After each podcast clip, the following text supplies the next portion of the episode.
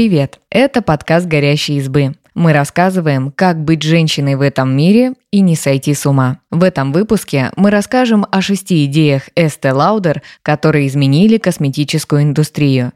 Подкаст записан по мотивам статьи Леры Бабицкой. Эстер Лаудер могла бы блистать на сцене, но занялась созданием уходовой косметики и в 40 лет открыла собственный косметический бренд Estée Lauder. Благодаря своей напористости и предприимчивости ей удалось изменить не только индустрию красоты, но и жизнь женщин. Именно она придумала первые пробники и дала девушкам возможность самостоятельно выбирать парфюм, который им нравится. Рассказываем про шесть самых революционных идей этой удивительной бизнес-вумен. Кто такая Эсте Лаудер? Эсте Менцер родилась 1 июля 1906 года в небогатом районе Нью-Йорка. Когда ей исполнилось 6 лет, к ним приехал дядя, дерматолог Джон Скоттс. Он вручную в конюшне на заднем дворе создавал кремы для бархатистой кожи. Эсте с детства была присуща деловая хватка, и один из дядиных кремов она стала распространять среди своих одноклассниц.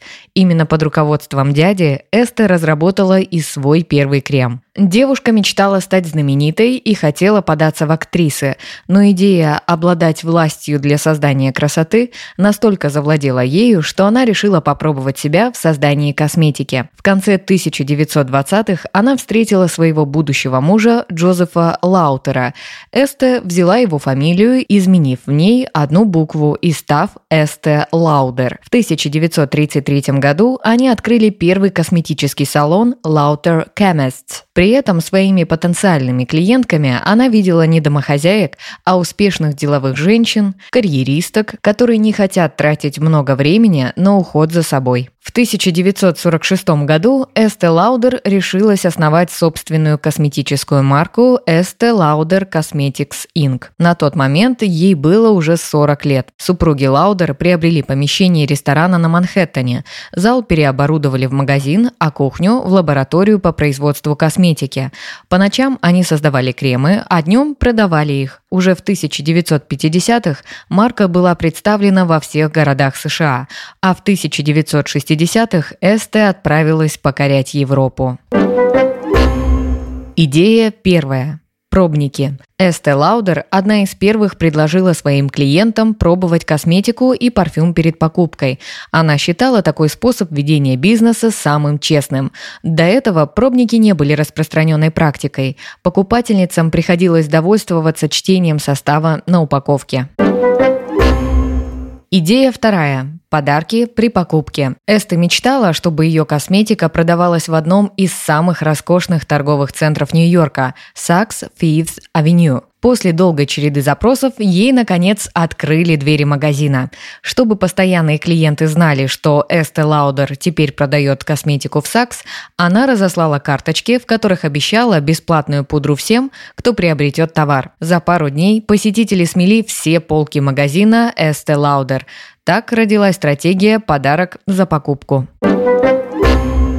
Идея третья. Первая ночная сыворотка. Эсте одной из первых поняла, что кожа лучше всего восстанавливается ночью, а средства с легкой текстурой, сыворотки, глубже проникают в кожу, способствуя этому. Так, в 1982 году она создала и внедрила в уход за кожей первую ночную сыворотку Night Repair. Это было также первое средство, содержащее гиалуроновую кислоту. Кроме того, что сыворотка произвела фурор на рынке косметики, она еще и стала первым средством в коричневом флаконе, похожим на аптекарскую бутылочку.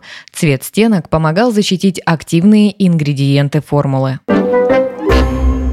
Идея четвертая. Особый подход к брендингу. Чтобы создать упаковку для своей косметики, Estee Lauder побывала в десятках ванных комнат друзей и знакомых. Она оценивала их интерьеры, чтобы представить, как туда впишутся тюбики Estee Lauder. В итоге Estee остановилась на бирюзовом цвете, потому что была уверена, что он станет украшением любой ванной комнаты.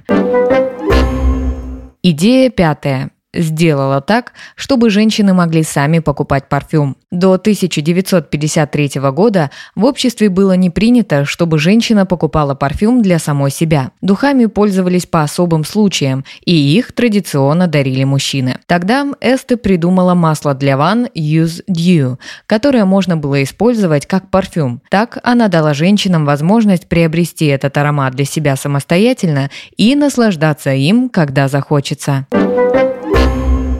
Идея шестая. Воу – презентация продукта. Свой первый аромат Use Dew Эста презентовала сама в парижском универмаге галереи Лафайет. Она случайно уронила флакон на глазах у покупателей.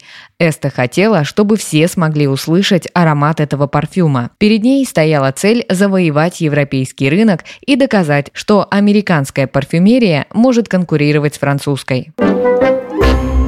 Спасибо, что послушали этот выпуск. Подписывайтесь на наш подкаст, пишите в комментариях о своих впечатлениях и делитесь ссылкой с друзьями. Пока! thank you